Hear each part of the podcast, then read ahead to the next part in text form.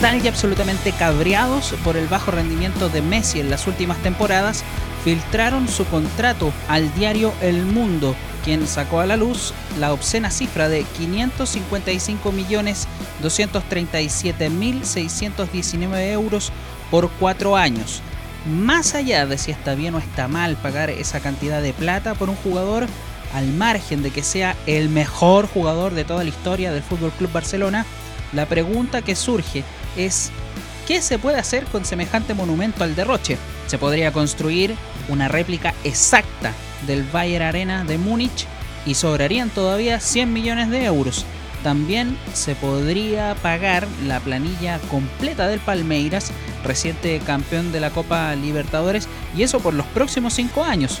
Podría además pagarse 5.384 meses de la planilla del Club Atlético Atlas, recientemente ascendido a la primera C del fútbol argentino.